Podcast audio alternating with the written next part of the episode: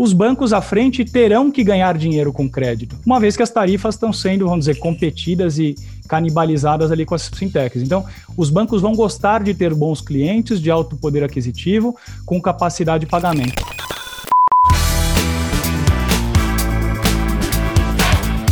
Pois bem, olá ouvinte, seja bem-vindo ao Invista Cases, o podcast onde falamos de cases específicos.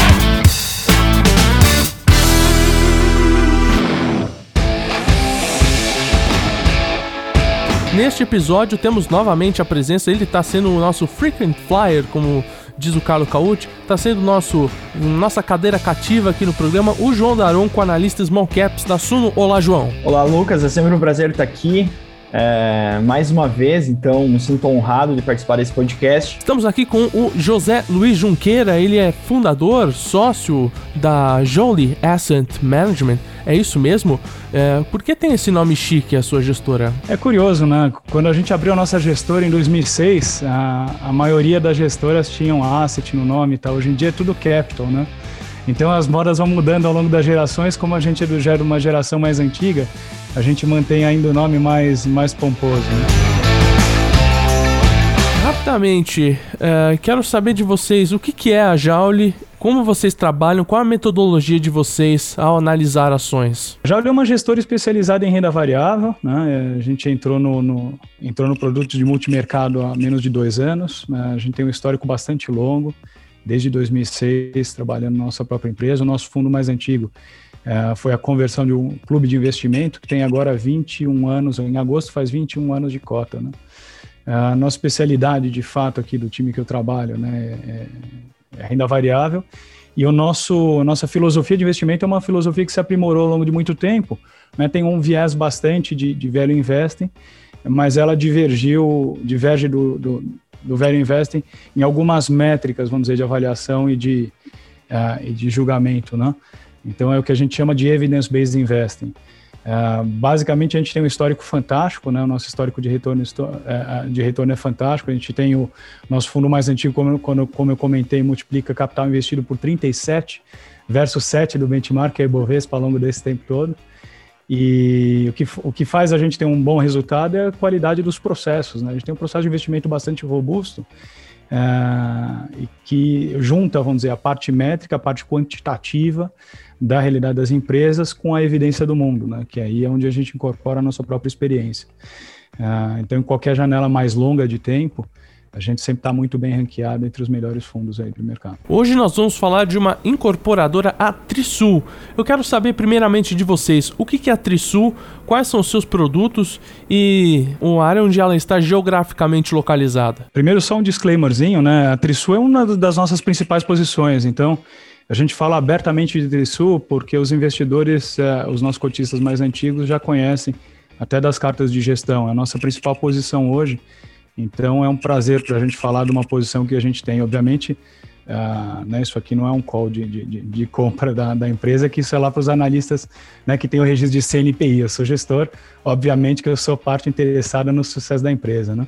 A Trisul é uma empresa que é, é ela, ela é uma incorporadora uh, que trabalha no mercado de média e alta renda, principalmente na região aqui metropolitana de São Paulo. Né? Então, a média e alta renda basicamente é um segmento que vai ali de 12 a 15 ou até 25 mil reais o metro quadrado. Né? Uh, hoje, de 80% a 85% da, dos lançamentos dela uh, vão ficar concentrados nesse segmento. Uh, é o que eles chamam de seguro de operação, né? É onde realmente é, é o melhor segmento, é o segmento onde os clientes têm mais capacidade de pagamento, onde a demanda também se concentrou bastante, está menos atingida. A gente vai conversar durante, o, durante essa conversa sobre isso nos últimos anos e é onde ela atua. Ela, ela em números, assim, números gerais, é uma, é uma construtora que já construiu 2,5 milhões de metros quadrados, uh, que dá mais de 230 a, a empreendimentos, o que no VGV de hoje facilmente é alguma coisa que superaria 20 bilhões, 20, 25 bilhões de reais. Né? Uh, ela foi criada né, a partir da, da junção de duas outras de duas empresas, a Tricúria e a Incosul. Né? Os principais acionistas dela, que compõem o conselho de administração, é o Jorge Cury, o irmão dele, o, o José Roberto, o Michel Saad e o Rony. Né? Uh, no conselho também está lá o Fernando Tendolini, que não é controlador, é um baita de um gestor de renda variável, é, que conhece a empresa há muitos e muitos anos, indicado ali pelos acionistas minoritários. Né? Uh, os, dois, uh, os dois fundadores da, da Tricuri, né? O Jorge e o Zé Roberto, começaram a trabalhar na, no setor imobiliário no começo da década de 80. Né? O pai deles, eles são obviamente árabes, né? É, pelo lado de pai, são italianos pelo lado de mãe, eles começaram a trabalhar na área imobiliária quando o pai deles teve um problema de saúde no começo da década de 80. É, mais tarde, perto da abertura de capital, a gente vai discutir isso também, eles se juntaram com a, com a Incosul, aí ganharam Michel Saad, eles têm uma convivência muito boa, eles, como o próprio Jorge costuma dizer, eles compartilham dos mesmos princípios e dos mesmos valores, né? Uh, e hoje a empresa, vamos dizer, a empresa há alguns anos uh, tem as melhores métricas de velocidade de vendas, estoque performado sobre o valor de liquidação, uma série de outras métricas que se destacam em relação a todas as empresas de, de capital aberto desse setor. Né? Quer comentar um pouquinho, João? Não, é bem isso em linha com o que é, você falou. Eu acho que a Trisul é um destaque do setor é, e é algo que é bem recente. Ela teve um, uma mudança no processo dela, antigamente um pouco mais focada para classes econômicas, hoje em dia mais focada para o público de alta e média renda. E aí, nos últimos anos, os últimos é, quatro anos, a gente conseguiu acompanhar muito bem esse movimento que ela, que ela vem fazendo, né? É, de, de focar mesmo na alta renda, é, focar na rentabilidade dos seus projetos, Uh, ela vem apresentando ganhos expressivos de margem bruta. Já pensou em investir em imóveis com pouca dor de cabeça? Descubra como no mini curso Investindo em Fundos Imobiliários e comece sua caminhada para viver de renda. É de graça, mas só no link da descrição deste podcast. Qual o modelo de negócio deles, as frentes de atuação e principalmente quais as vantagens competitivas que eles têm frente à concorrência? Então, assim, é, a Trisul é uma incorporadora, então ela faz todo o papel da incorporação e construção é, civil. Uh, além disso, ela também tem a frente das vendas, que eu vou comentar, eu posso comentar um pouquinho mais sobre é, depois, mas é basicamente, uh, eles trabalham desde o processo de seleção de terrenos, então é, eles pegam vários terrenos da região uh, de São Paulo, analisam todos esses terrenos, veem a viabilidade técnica de cada um desses projetos, é, trazem para um comitê, uh, porque é um comitê de novos projetos. Se eu não estou enganado, eles trazem até 60 cases por ano é, de novos projetos que eles podem ser, podem ser realizados. E aí, depois uh, desses projetos ser avaliado, fazer a viabilidade deles, é, entender é, quais são as demandas daquele local, se existe concorrência perto, se não tem, é, qual que é o público-alvo, uh, se começam os projetos é, de engenharia mesmo, né? Então, é, eles fazem toda a construção da obra. É, acho que aí, dentro desse ponto de construção, tem algumas vantagens competitivas deles. Uh, eles têm uns processos bem modernizados, então, assim, dentro da construção civil, a maior parte do custo é mão de obra, tá? Uh, dependendo muito de, de, qual a, de qual a faixa de construção que a gente esteja tratando e o método construtivo, mas assim, em geral varia em torno de 50%, 60%, 65% é o custo de mão de obra. Então, é, quando a gente moderniza um processo, a gente é, deixa de fazer aquele, aquele processo de modo artesanal, como era feito antigamente, é, a gente ganha muita eficiência e a gente consegue é, transformar isso em margem, tá? Por exemplo, é, assentar tijolo é feito do, da mesma forma há 100, 200 anos. Então, é, se pega o tijolo lá, a alvenaria, é, se coloca cimento e aí se assenta. Então, quando a gente consegue fazer é, upgrades nesse processo, a gente consegue ganhar margens. E a Trisul é uma das pioneiras é, em processo de upgrades. Eles têm é, diversos projetos uh, de instalações hidrossanitárias, instalações elétricas, então, é, aí já, a gente já consegue ver alguma, alguns pontos fortes, algumas vantagens da Trisul. É, depois disso, ela faz a incorporação em Veng. E aí entra a Trisul House, né? A Trisul House é basicamente o grupo de corretores da Trisul. Eles têm um grupo de vendedores específicos da Trisul, que eles fazem todo o treinamento.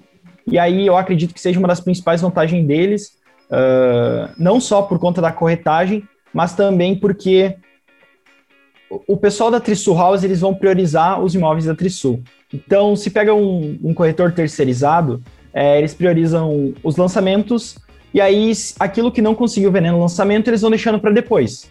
Uh, o pessoal da Trisul House não, eles vão priorizar a Trisul como um todo. Então, é aquela unidade que não foi vendida no lançamento, eles vão continuar vendendo ela, é mesmo que talvez não seja o, o mais interessante ou o que mais venda. Eu acho que isso é um dos pontos que contribui para Trisul ser um dos players é, do setor com menor nível de estoque concluído, tá? Se eu não estou enganado, eles têm 9 ou 11% de estoque concluído. É, isso é muito devido a essa estratégia deles de dos seus corretores independentes, os seus corretores próprios. Para a gente, a grande, a grande vantagem da Trisul, quer dizer, o grande atrativo da Trisul, assim como para muitos acionistas ali de outra, de outra incorporadora, é, chamada Ezetec, está é, na capacidade, está nos controladores e na capacidade de saber fazer, né, de saber atuar na região onde eles atuam, no segmento onde eles atuam, da forma com que eles atuam, né? Uh, além disso, também o alinhamento né, entre esses controladores o, e com, com a empresa e com os sócios de capital da Bolsa de Valores. Né? Uh, eles aprenderam muito na abertura de capital, então essa métrica que o João comparou, né, ele, ele disse que ele tem um, um estoque muito pequeno de, de, de, imóveis prontos, né, que no jargão do setor a gente chama de estoque performado, que é o apartamento pronto e não vendido, né? Ah, isso vem de muitos anos, porque a empresa ela, ela cresceu muito né, na, na abertura de capital, é, saiu se expandindo para o interior do estado, etc. De 2011 para frente, é, quando eles perceberam né, descontrole de obras, etc., eles resolveram a, a, tomar a rédea, foi a primeira empresa a fazer os ajustes, então ela já está com níveis muito baixos de estoque há muito tempo. Né? Não à toa, o land bank da companhia é de primeiríssima linha, é, justamente que é o isso é que é o mais importante para o segmento de atuação dela, é ter uh, o terreno certo na região certa para lançar. Esse terreno não perde valor ao longo do tempo, né? Uh, e para eles, quer dizer, a, a, visão, o alinhamento deles conosco, né, acionistas minoritários, é enorme para o Jorge, para o Jorge Cury, para a família dele, para os controladores, ter uma empresa de capital aberto não traz só oportunidade de funding, né, e que permite captar dinheiro e ter crescimento quando o mercado dá oportunidade, né, mas também isso, isso significa uma governança, né, e a garantia da perpetuação da geração de valor da, da empresa, né. Para um empresário de longo prazo, né, com uma visão extremamente patrimonialista das coisas, ah, isso, na verdade, é um plano de garantia do futuro, né? não só do seu próprio patrimônio, mas da sua própria família. Então, assim, ah, ele tem agora mais de 40 anos, aí tem 40, vai, quase 40 anos de experiência em corporação médio-alta aqui em São Paulo, né? sabe muito bem o que comprar, sabe o que fazer, não tem bolso mais sensível do que de um, de, de um incorporador. Uh, então, a, a qualidade da, da, da, operação dele e um alinhamento de, de interesses de longo prazo, para a gente é fundamental. Né? É, isso que, é isso que tornou a empresa destaque em velocidade de venda, em baixo estoque ao longo dos últimos anos, e é o que também permitiu com que a empresa comprasse o land bank que tem hoje. Depois a gente comenta um pouquinho o banco de terrenos, da ordem aí de 5,8 bilhões de reais, contando dentro do balanço e o que a gente chama fora do balanço off balance. Né? Qual foi o primeiro contato que você teve com a empresa? É interessante, para a gente a, a, nossa história com, com construção civil ela remonta a, no momento de lançamento né, dos IPOs dessas empresas. Então, de 2007 até, até 2008, você teve uma concentração muito grande de lançamento né, de, de IPOs dessas empresas de incorporação. Então, naquela época, teve gente que fez o trabalho bem feito, quer dizer, fez por um motivo bem definido, e teve gente que saiu pegando, né, crescendo o land bank, contratando executivos pela idade, né, para conseguir colocar no PowerPoint dos bancos de investimento. Né? Ah, então, a nossa história no setor data lá de 2009, quando a gente conheceu o Exetec e o Emílio. O Emílio tinha acabado de trabalhar na, na de ser contratado e ter virado sócio da Exetec, então a gente aprendeu como o setor funcionava e como as coisas funcionavam.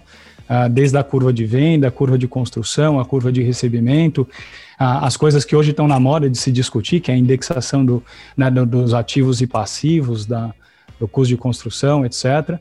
E a empresa, a Trisul, a gente conheceu lá para 2010, né? Uh, bem depois da crise financeira, quando de fato a empresa tinha estava muito descontada em relação ao valor justo dos ativos. É, e ela já tinha, vamos dizer, ela, ela não teve um crescimento desordenado, muito embora tenha se expandido também para outros segmentos, como o João a, a, comentou, e tenha também partido para outras regiões geográficas, né? Mas a gente é, começou a, a, ficar acionista dela no final de 2011. Uh, foi bastante, vamos dizer, foram investimentos uh, lentos que a gente foi fazendo ao longo do tempo. 2014, 2015, vamos dizer, depois da, da, da, da eleição, o valor de mercado dessa empresa foi para quase zero, ela chegou a valer na nossa conta ali quase um quarto do valor de liquidação dela, para vocês terem uma ideia.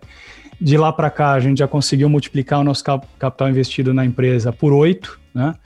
E a gente ainda está, vamos dizer, o que eu disse hoje, hoje no, no valuation do que existe hoje, é, é um dos nossos principais uh, investimentos da nossa carteira, né?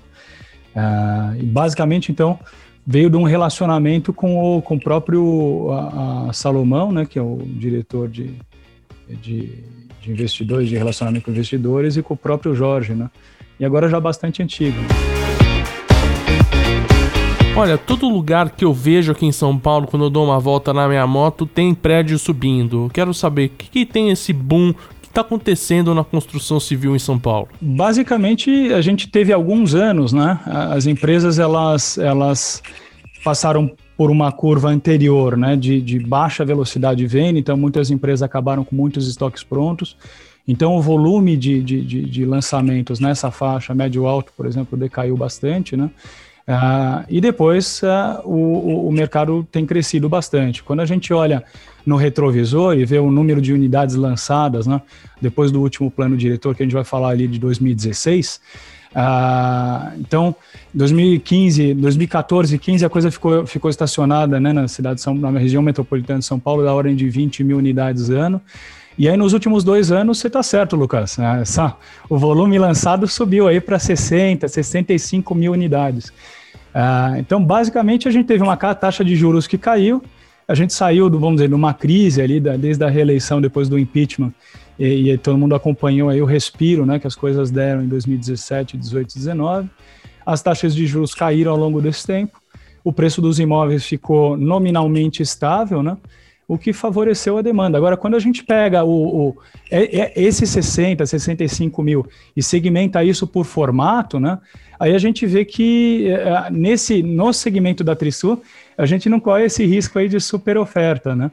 Que quando a gente pega das 65 mil unidades, a grande maior parte, metade disso é econômico, que não faz parte do, do, do filé mignon da, da Trisul. Ah, então, eu estou falando ali de 30 mil unidades ano nos últimos dois anos. Depois você tem ali é, de 12 a 15 mil unidades, que é a unidade de um dormitório, que isso cresceu bastante nos últimos anos como resultado da política do, do plano diretor, né? que limitou a, a, área, né? portanto, também a disponibilidade de vaga nas, nas zonas corredores, etc., então, um dormitório ficou muito popular. O segmento mesmo, que é o que a gente vê, quer dizer, quando você olhar daqui para frente, né, os, os, terrenos em construção, dá uma olhada ali o padrão. Em termos de padrão, o padrão médio-alto em São Paulo, né, de dois ou mais dormitórios, uh, foi da ordem de 16 mil unidades das 60 mil que foram lançadas ano passado você ter uma ideia de número, né? Não dizer que eu estou cuspindo um monte de número aqui para justificar que não está tendo uma super uma sobre oferta.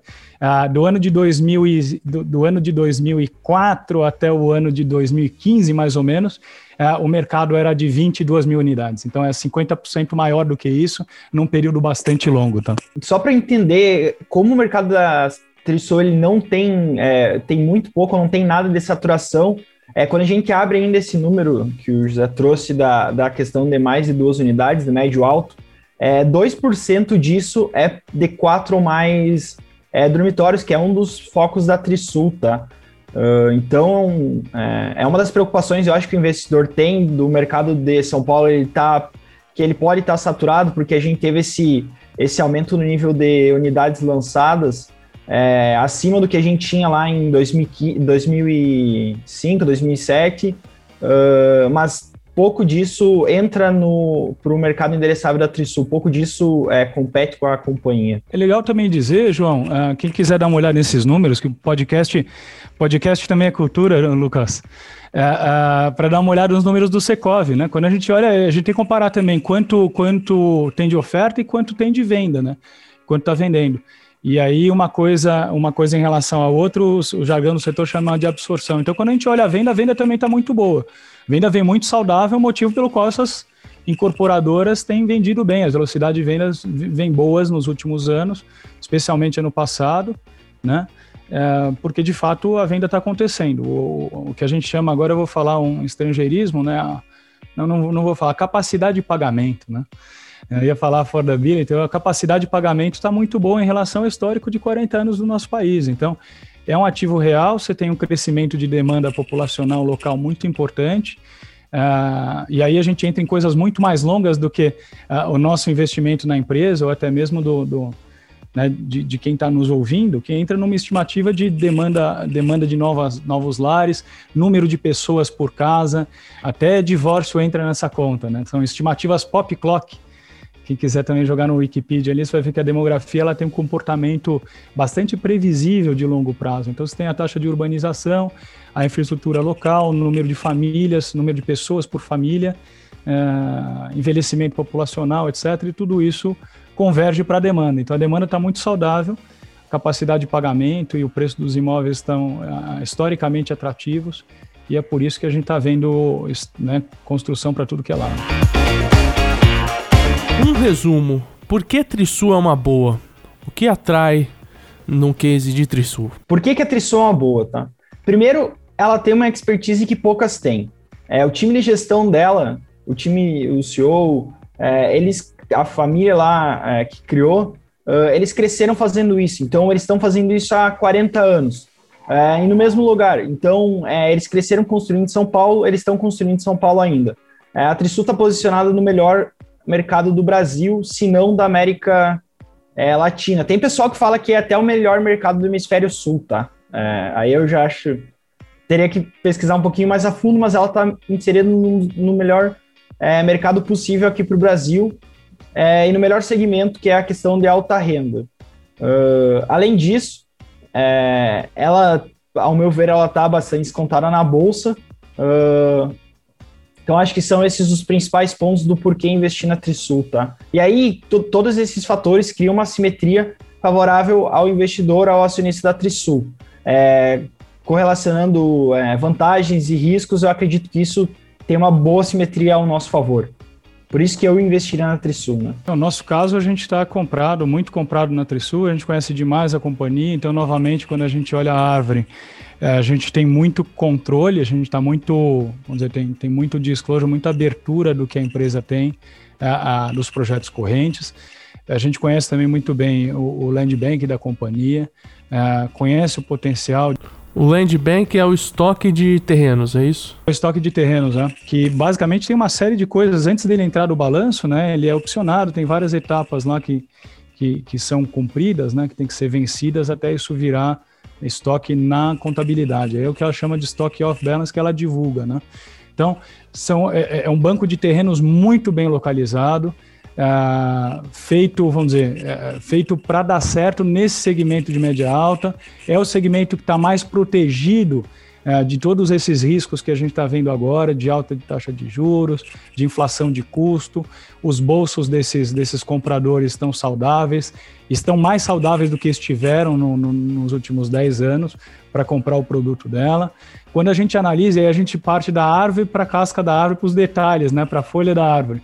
Então, no nosso caso, o que a gente tem ali é muito bem endereçado a soma de partes. E a soma de partes não é conta a, a conta, conta top-down, né, conta macro, é conta extremamente microeconômica. Então, a gente pega a, o cronograma de lançamentos que ela teve no passado, a, coloca a velocidade de venda numa linha, aí vai tendo a evolução do custo na linha de baixo, depois vai tendo o, o recebimento e desembolso, então ela, ela, perde caixa durante a, durante a evolução da obra, depois vem o repasse, aí depois de X trimestres ela vai repassando para os bancos e ela vai recebendo esse dinheiro. Quando a gente traz isso aí a valor presente bonitinho, a gente tem o valor do que a gente monta e diz que é o valor dos ativos existentes, né? Dos, o que a gente chama ali na nossa planilha de legacy projects, né? Os projetos que existem, que já estão lançados e os que ela vai lançar dentro desses 5,8 uh, bilhões de, de reais de banco de terreno. E depois a gente tem uma coisa que ninguém coloca nessa conta. É, Para a gente é quase que um absurdo que isso, que isso exista que é o valor do goodwill, o valor da perpetuidade. Né? Então, ainda que no setor de construção civil a gente tenha ciclos né, de, de ciclos de boom e contração, boom e contração, os últimos 15 anos de radar, né, principalmente do mercado de São Paulo, etc., Rio de Janeiro então pior ainda, é, que a gente olha, eles foram extremamente mais curtos por conta da dinâmica né, das coisas que aconteceram e da própria dinâmica dos erros das, da própria empresa, né? Ou das empresas, né, no caso, né? Uh, então, esses ciclos não são tão curtos assim na vida real, se a gente olhar para frente. Uh, e contando com esse ciclo, você imagina que para um, um, projeto de lançamento uh, normal na, na, alta renda, né, média alta, ele gera uma taxa interna de retorno em torno de 22, 23% para poder ser feito. Isso dá uma margem líquida de 17 a 18%. Né? E para cada um bilhão de reais, portanto, isso gera um lucro líquido de 180 a, a, a milhões de reais quando esse lançamento de um bilhão se estabiliza. Aí você pode piorar essa curva de vendas, piorar essas curvas todas para falar, bom, num ciclo ruim os números não são esses. Então cada um que estime no ciclo ruim quanto que são os seus números, não é isso? E no final da história você vai chegar no valor presente de cenários onde isso vai bem e nos cenários onde isso não vai tão bem. Né?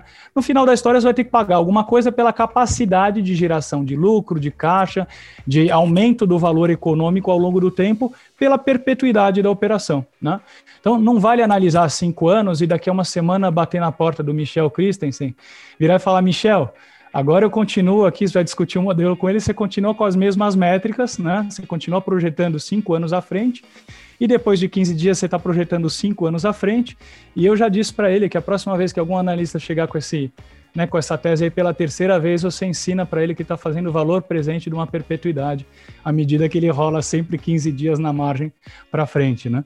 Então, assim, quando você compara o valor presente, o valor de mercado da empresa hoje, com o valor dos projetos a, a, que existem hoje, que ela vai construir dentro do que ela já tem a, contratado, e o valor presente dos empreendimentos futuros, né? Ela está muito descontada. Eu acho que isso vai carregar um alfa muito importante para o nosso fundo e com um risco e retorno bastante favorável para a gente pelo preço de mercado que a companhia está hoje. Existem mais algumas diferenças entre os imóveis de baixa e alta renda ou de média econômicos, eh, econômicos média e alta renda? A principal diferença é o driver que, que é, norteia cada um deles. Então, é, quando a gente está falando de, alta, de baixa renda, é, a gente está falando de déficit habitacional, então são pessoas que precisam de casas. Uh, e aí, quando a gente pauta para a questão da alta renda, da média e alta renda, é, a gente está falando de outro tipo de driver é, que é mais ligado a taxas de juros, por exemplo, é, onde uma pessoa ela pode querer se mudar é, para uma. Pode. Um dos pontos é, ah, eu quero me mudar para uma casa melhor, uh, uma casa maior, então ela vai ser mais cara ou talvez a gente esteja aí falando de investidores que eles optem, pô, a Selic está caindo, a taxa de juros está mais baixa, compensa muito mais eu comprar um imóvel, investir esse dinheiro é, de forma é, no imóvel, é, do que eu deixar no Tesouro Direto como estava antes.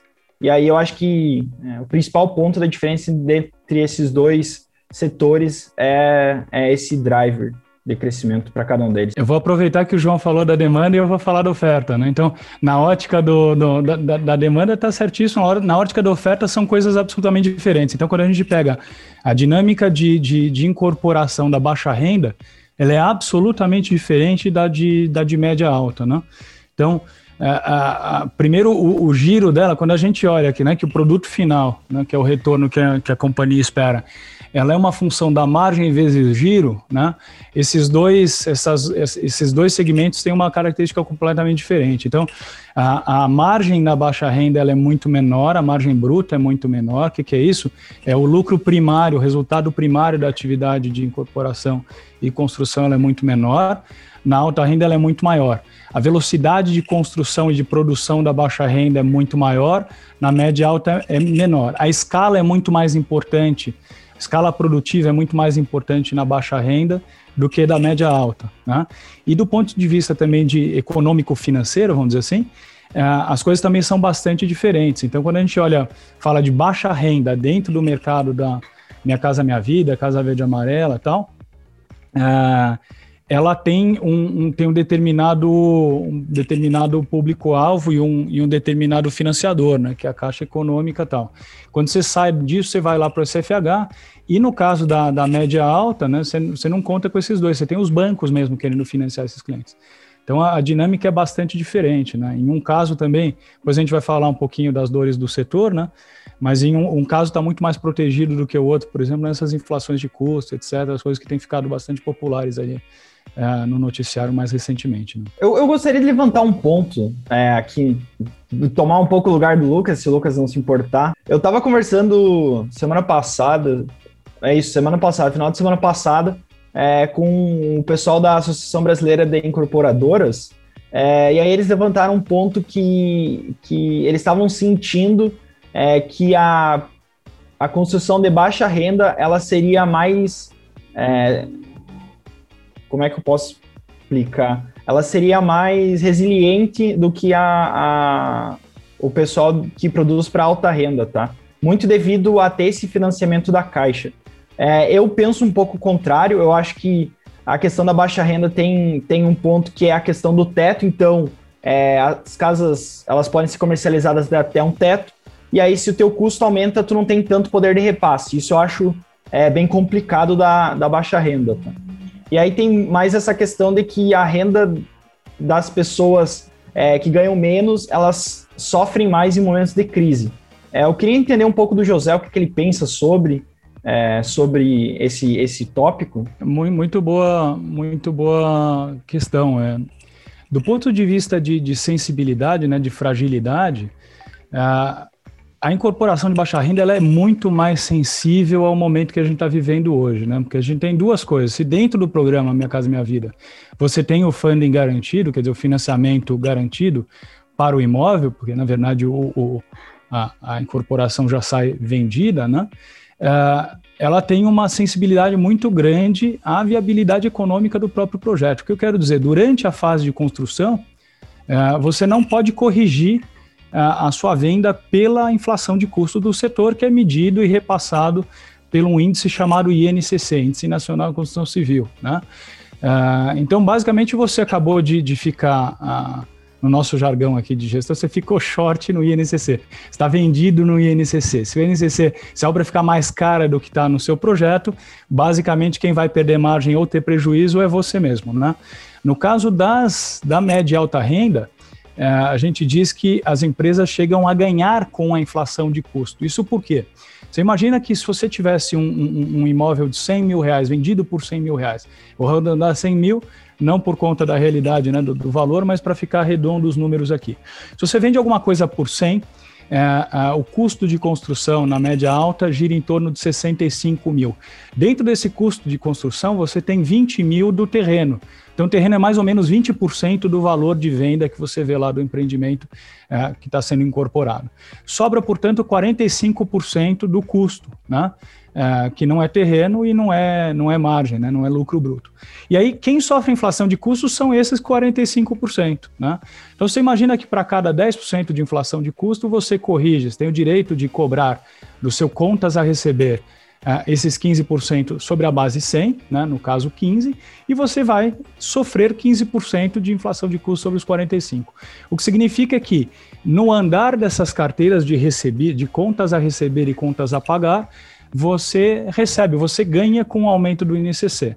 Claro que ninguém no Secov, nenhum incorporador está está ganhando graças a Deus, né, que, tá, que a gente está vivendo uma inflação de custos muito grande, principalmente dos materiais, né, a gente está falando aí de aço, cimento, PVC, cobre, material elétrico, né? Mão de obra não, não, não teve esse mesmo, essa mesma inflação de custo, porque primeiro esse INCC, que é esse índice, é um índice nacional, ele não pega variações regionais, né? Depois ele muitas vezes demora para capturar, que foi o que aconteceu no caso aqui. Então, eventualmente, você fez o, um projeto de viabilidade, comprou um terreno contando com o custo de construção, Uh, depois de medir né, o apetite pra, pelo valor de venda onde, onde isso vai ser lançado, e esse orçamento todo vai ter que ser revisado. Então, se o comprador no final não tiver um apetite para pagar mais, para absorver esse custo, né, basicamente você vai ter uma margem menor ou não vai lançar. O que a gente diz é que essa parte onde, onde, onde você teve uma inflação de custo maior, né, uh, ela representa uh, relativamente pouco em relação ao valor de venda. A gente está dizendo ali, se a gente pegar a parte cinza da obra, 7, 8% do valor geral de vendas, né, do valor da venda. Então, uh, se isso subir 20%, você repassar 2% no preço final do imóvel, você conseguiu capturar esse custo. Outra coisa muito importante que, do que o João falou, né, da reunião que ele teve lá, é, é, realmente é não olhar a floresta, né? Quando você vai ficar acionista de alguma coisa, você tem que olhar que árvore você está comprando, né? Então aí a, a, a, interesse, a, a, empresa e o fluxo dessa empresa interessa. O que eu quero dizer isso? Imagina que alguém lançou alguma coisa em dezembro de 2019, né? Uh, então, uh, no momento, ele já construiu um ano e três meses, um ano e quatro meses, dependendo aí do, do calendário, né? Ele já evoluiu em 40%, 50% do custo ex-terreno, né? sem essa inflação de custo tão alta ao longo do período inteiro. E ele tem a incorrer uh, até o final da obra, tipicamente aí dois anos e dois meses, dois anos de obra ele tem a incorrer um período de obra, né? que ele vai corrigir toda a receita a receber. Então, para tentar ficar um pouco, um pouco melhor essa discussão para quem ouve, uh, você imagina que você até o final da obra você vai ter recebido 30% né, do valor da venda do, empre do empreendimento. Ah, então, se você tivesse nas vésperas de, de, de, entregar a chave, né, e não no meio da construção, você teria recebido 28%, está correndo inflação de custo em cima dos 28%, né, ah, ah, que você já recebeu, e na verdade a gente olha para o custo, né, dos 65% do total da venda, e você está repassando, está cobrando a mais do seu cliente todos os, os outros 70%, no caso se for 28%, 72% uh, da, da, do valor do imóvel. Então, uh, você ganha dinheiro nesse fluxo temporalmente. Né? Então, você tem outras in, outros incômodos do setor, que é justamente essa preocupação se lá na frente esse cara vai ter bolso para ser financiado. Uh, não sei se é agora ou depois a gente vai conversar sobre essa história da, da, dinâmica futura do setor aí, mas tem bastante coisa a respeito disso que já dá para a gente ver hoje. Né? Uh, preocupa todo mundo, preocupa a alta da taxa de juros, uh, preocupa a confiança do comprador, que isso é mais importante até do que a taxa, porque se a gente olhar numa janela mais longa de 20 anos, né, a, a taxa, por mais que ela suba, ela continua muito melhor do que esse cara tinha disponível há dois anos atrás. Uh, mas é isso, quer dizer, a, a fragilidade é muito maior para quem faz baixa renda e fora da Minha Casa Minha Vida. Que aí, é, é aí é, não, você não tem a venda garantida, não pode corrigir o seu custo né, na, na, no preço de venda, porque o comprador final não tem capacidade de pagamento, o banco não vai querer financiar e é muito sensível ao preço do próprio imóvel. Né? É, e ainda tem, quando a gente pega específico da Trisul, quando muito bem colocado essa questão da floresta e da árvore, quando a gente olha a árvore Trisul, é, a gente vê que ela lança é, produtos desejáveis por muitas pessoas e tem muito uma questão cultural. Então, é, ela lança uh, empreendimentos das, nas regiões mais cobiçadas de São Paulo. E é algo que eu acredito é, que dificilmente vai se deixar de ter é, esse tipo de desejo. Agora voltando um pouco para a Trisul e para o setor, eu quero saber quais são, como é que está o mercado média alta renda em São Paulo, quais são as principais concorrentes, que, que onde tem, onde está a Trisul aí? A Trisul, eu não sei se a gente já falou isso, mas ela é focada basicamente em São Paulo, então ela só constrói em São Paulo.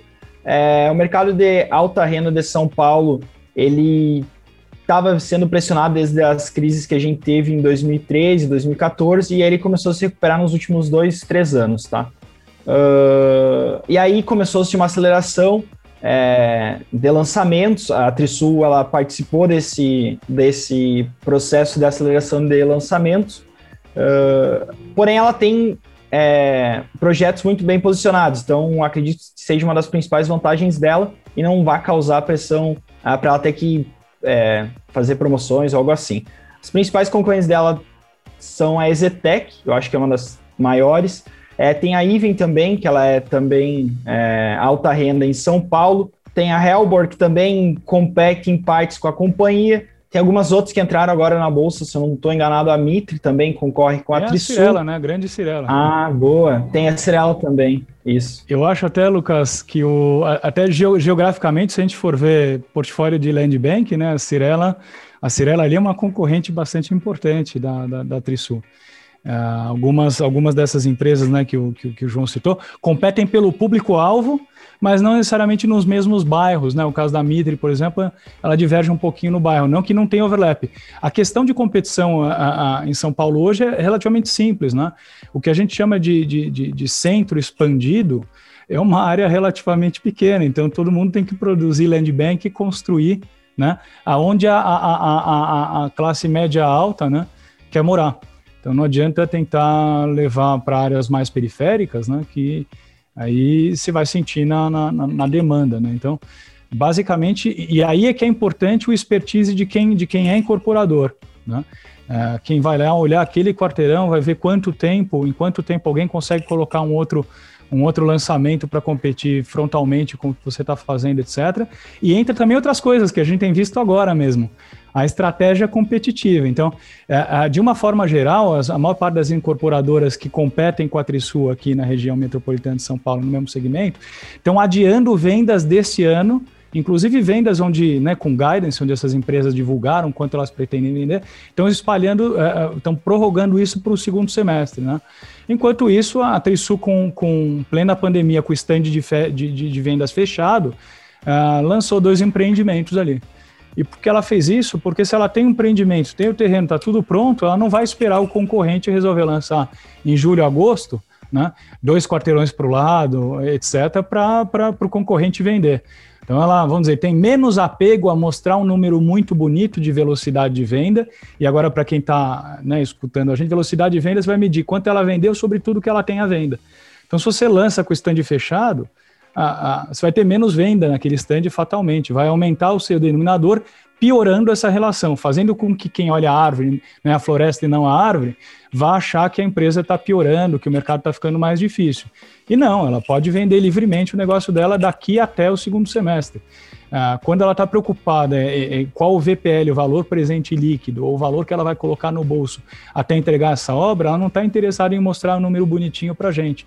Ela está interessada em, em, ter o resultado que ela planejou no projeto de viabilidade daquele, da, daquela incorporação. Né? Isso me faz pensar numa outra questão que como tem muita gente que vê floresta e não vê árvore, a Trisul pode acabar descontada por conta disso? O que, que vocês acham? Eu acho que é um pouco da conjuntura que a gente tá hoje, né? O pessoal, ele olha muito a floresta e aí a floresta tá apontando juros de longo prazo para cima, muito por questões é, conjunturais, é, coisas que eu não acredito que vão impactar tanto assim na Trisul. Eu acho que, por consequência, a gente tem que é, a Trisul acaba sendo descontada nesse desse ponto de vista. Então, no caso, para a gente, a coisa é, é, é, é, é, bem, assim, é aquela história, a gente é árvore, árvore, árvore, o que a gente faz é comprar um a um, é um trabalho muito grande que a gente vai melhorando ao longo dos anos e entender o que a empresa faz, né?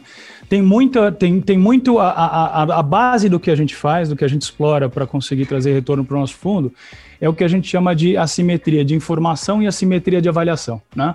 A de informação é sobre a empresa mesmo, etc. A de avaliação é com o mesmo material em mãos, as pessoas fazem julgamentos diferentes. Né? O nosso trabalho é em depurar todo dia se o nosso julgamento a nossa leitura está correta. Né?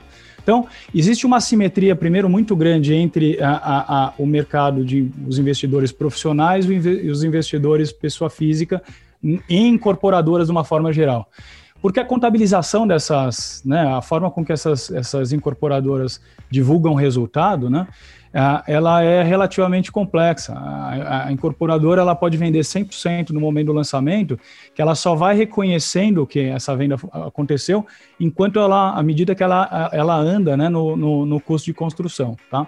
Então, o resultado da fotografia da divulgação trimestral de resultado, ele diverge muito da realidade econômica. Né? Aí os investidores profissionais que, que, conhecem muito bem o setor, conhecem muito bem a empresa, eles já têm que olhar um resultado e se dedicar a ler o que se chama lá de notas explicativas. E que raio que é isso?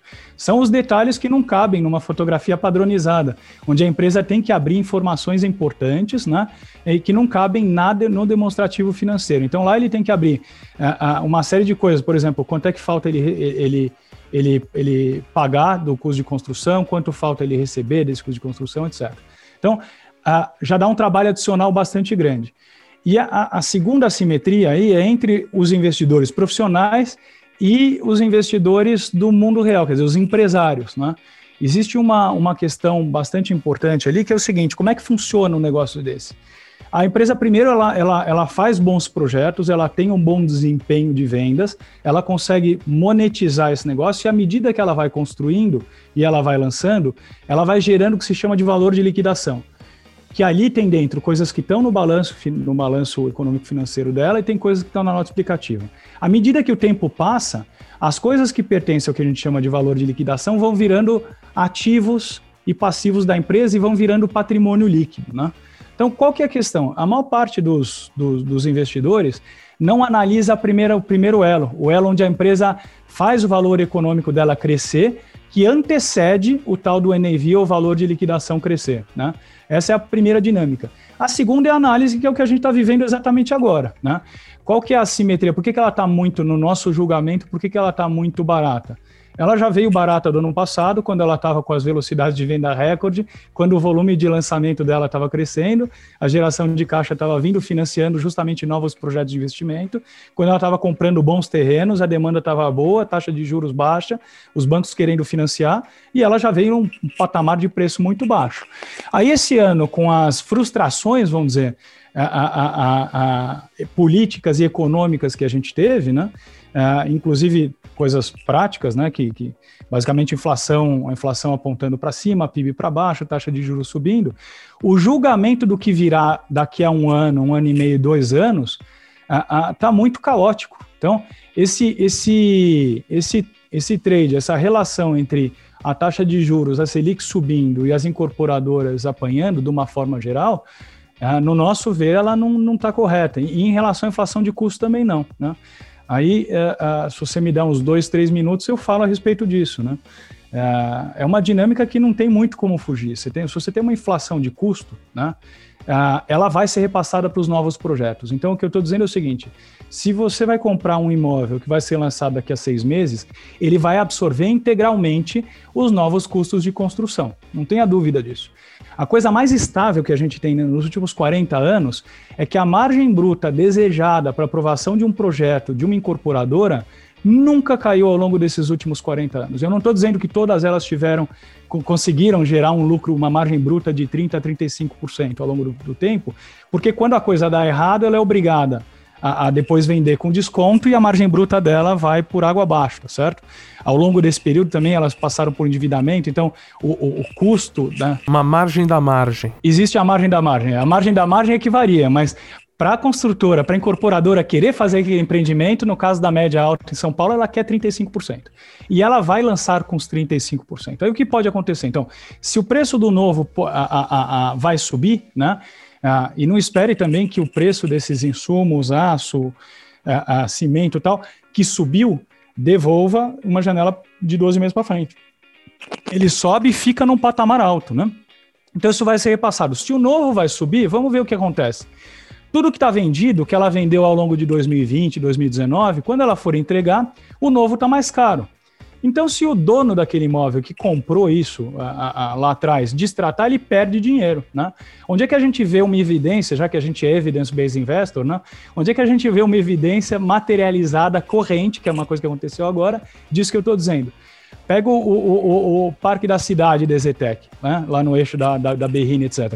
Há dois anos atrás, a Zetec estava topando vender ali a 11 mil, 11.500. Hoje, a Zetec está praticando 14, 14 mil reais. Quando a Zetec entregar, ela vai ter os 40% de margem bruta que ela queria. Né?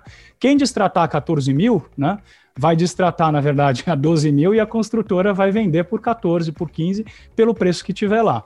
A gente já tem uma lei para esse distrato também, que a pessoa perde, é, a, a, a, perde muito mais do que na arbitragem do juiz anterior. Aí você fala, bom, e se o banco não financiar esse comprador, porque uh, o preço ficou mais caro? Primeiro que o que está em andamento já tem preço de compra, né? O que pode acontecer é a taxa de juros subir, né? E a renda dele não ser mais compatível com o PMT, com o pagamentozinho mensal que ele tem que fazer. Bom, as construtoras têm soluções em casa, que é trocar imóvel com o próprio cliente, né? A, Iven, por exemplo, foi muito ativa nisso quando ela tinha um estoque pronto gigantesco, né? Fazia feirões e fazia troca, etc. E o cara pode, pode vender esse, esse imóvel, né? Com a dívida, com o financiamento, ele pode migrar de um banco para o outro e pode fazer o diabo ali. Então, o que eu quero dizer é o seguinte: se o preço do novo subir, a chance de distrato à frente ela diminui. Né? Depois, a gente deve assistir a valorização do que a gente chama de estoque novo performado. Então, o que acabou de ficar pronto que ainda não tem ninguém morando. Né? É, quem ganhou com isso ao longo de alguns anos aí foi a Zetec. A Ezetec lá pelas tantas, ela micou, literalmente ela micou com estoque gigantesco, médio alto em regiões até boas, tinha até em Osasco e tal. Ah, com a visão patrimonialista de longuíssimo prazo que eles têm, eles falaram, eu tenho certeza, eu confio muito no meu produto. Eu vou ficar com uma cesta de imóveis e eu vou, vou, vou, vou repassar para o preço e vou apresentar minha margem bruta. E ela teve sucesso em desovar essas coisas. Hoje, para você ter uma ideia, a Zetec está com o estoque pronto menor né, que ela já teve nos últimos oito anos. Né? Ah, depois, essa, essa, essa subida de preço, esse, esse repasse de preço nos empreendimentos novos, também protege o valor presente líquido de tudo que está andando. Por quê? De novo, ele corrige durante a obra o valor a receber dessas obras. Né? Então, isso, isso, isso favorece a empresa. O que, que piora na margem, então? Que alguma coisa piora, que senão você vira e fala, não, Zé, o que você está me dizendo aqui é que tudo melhora e nada piora. Não, piora. O que piora na margem, piora a capacidade de compra, e é, e é por isso que a, a, gente, a gente e a Trisul preferem os segmentos com, né, com, com, renda mais alta, que é quem sofre menos, com capacidade de compra e de pagamento e vontade do banco, dos bancos financiarem, né? E no final da história a gente tem visto um movimento que, assim, aí é o que a gente chama de é um sensor antecedente, né? Alguma coisa que confessa alguma coisa sem muito compromisso né, de, de, de, de precisão. Ah, os bancos têm, a, a, a, têm mostrado muito apetite para financiar. Nos últimos dois meses, esses bancos não reagiram a essa piora macroeconômica, nem a, a antecipação e a contundência do aumento das expectativas de inflação e nem da Selic. Eles continuam financiando, então tem banco financiando a 6,7, tem banco financiando a 6,9, taxa pré. Eles continuam financiando. E quando a gente olha para empresas que tinham financiamento próprio, por exemplo, no caso aqui a Zetec, ele chegou a ter 2 mil clientes né, que financiavam com a Zetec. Ela perdeu 500 clientes nesse processo para o Itaú e para o Bradesco, por exemplo. Né? Então, esse apetite dos bancos em financiar, ele também ele, ele vai ao encontro de outra coisa que a gente vê no outro mercado, que é o mercado das instituições financeiras e bancárias, que é os bancos à frente terão que ganhar dinheiro com crédito. Eles viverão mais do crédito. O crédito fará parte, é, será uma linha mais importante do que foi no passado, uma vez que as tarifas estão sendo, vamos dizer, competidas e canibalizadas ali com as fintechs. Então, os bancos vão gostar de ter bons clientes de alto poder aquisitivo, com capacidade de pagamento. A outra coisa que a gente tem visto é o seguinte: o segmento da Trisul e da Zetec.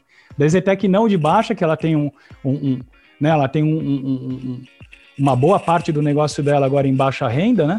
Mas é, a, a, é que essa inflação de custo e a capacidade de pagamento do cliente final tem levado a antecipações de pagamento. Olha só que legal.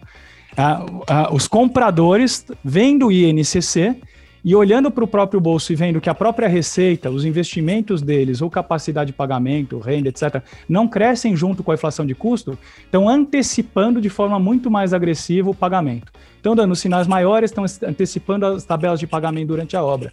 E isso mostra que esses caras têm capacidade de pagamento. Porque a gente não vê a, a, a, não vê a situação piorando à frente e todo mundo querendo se descapitalizar de dinheiro, né? O contrário, né? O cara vai vendo, vai pensando em refinanciar o carro, vai pensando em arrumar dinheiro de algum lugar. Então, se o cara está antecipando, ainda que não seja uma escala absurda, né? Mas é, é, é, é importante. O caso da Trisul, por exemplo, é, multiplicou por seis essa antecipação.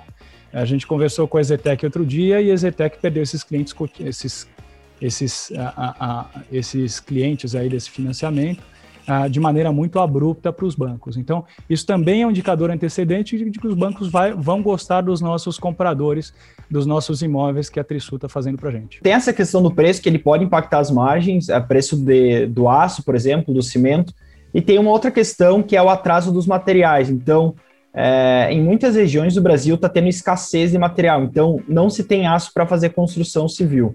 Uh, e aí, é, na construção civil, é, ela tem o regime de POC, então ela vai registrando receita conforme ela, ela constrói, tá? Conforme ela entrega as suas obras.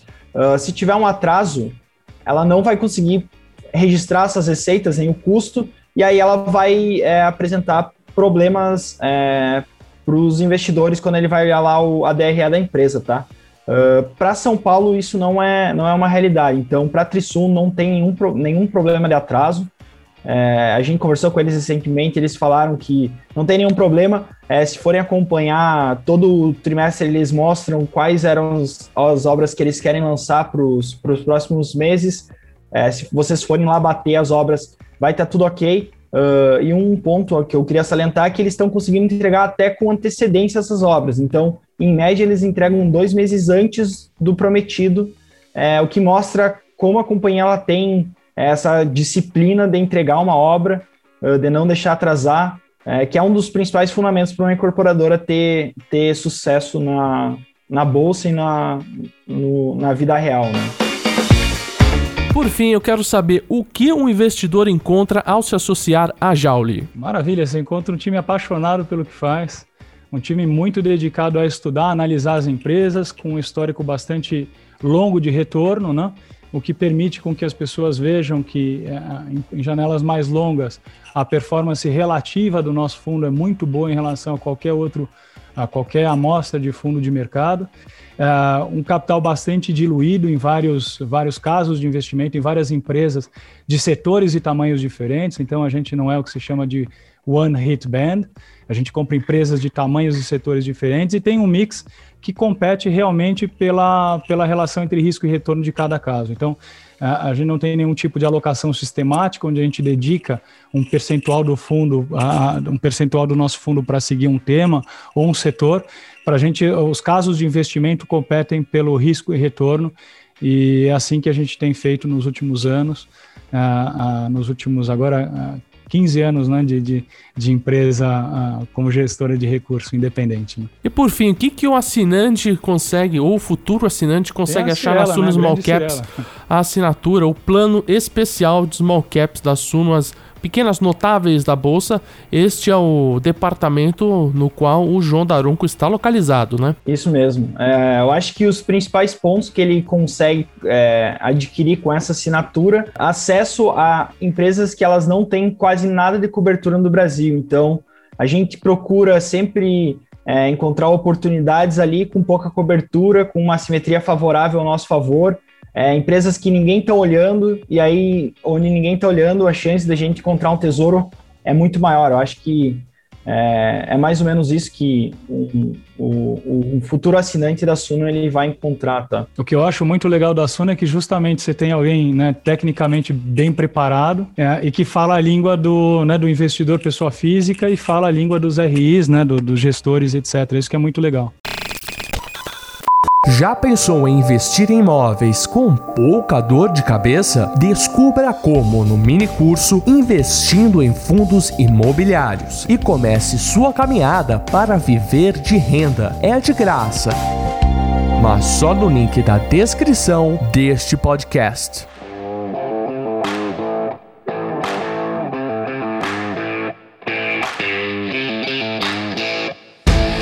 Assim terminamos mais uma edição do Invista Cases, uma hora muito bacana a respeito de Trisul e o mercado de incorporadoras em São Paulo e no Brasil, por que não? Tivemos aqui com o João Daronco, que é o nosso analista Small Caps, né, João? Isso, exatamente. É um prazer estar aqui contigo, Lucas. É sempre que precisar, sempre que tiver um case interessante para comentar, é só me convidar. É, foi um prazer essa conversa com o José também. Já tive essa conversa é, alguma conversa antes. Então, é sempre um prazer é, conversar com o senhor. O José Luiz Junqueira, que é o sócio fundador da Jaule, é isso? Isso, eu agradeço também em nome de todo mundo que trabalha lá comigo, nossos analistas, o Roberto, o Flávio. Uh, agradeço demais o convite. E voltamos na próxima sexta-feira com mais um case para você, tá certo? Não se esqueça na quarta-feira tá? Tem o Invista com o Thiago, nosso podcast principal. Na sexta-feira tem o Invista Cases. E não se esqueça, tem não se esqueça, eu falei várias vezes, mas não é para esquecer mesmo. Tem portal de notícias também, tem os Instagrams da Suno, tem muito conteúdo, inclusive gratuito para você aqui na Suno, tá certo? suno.com.br. Eu espero você na próxima sexta-feira.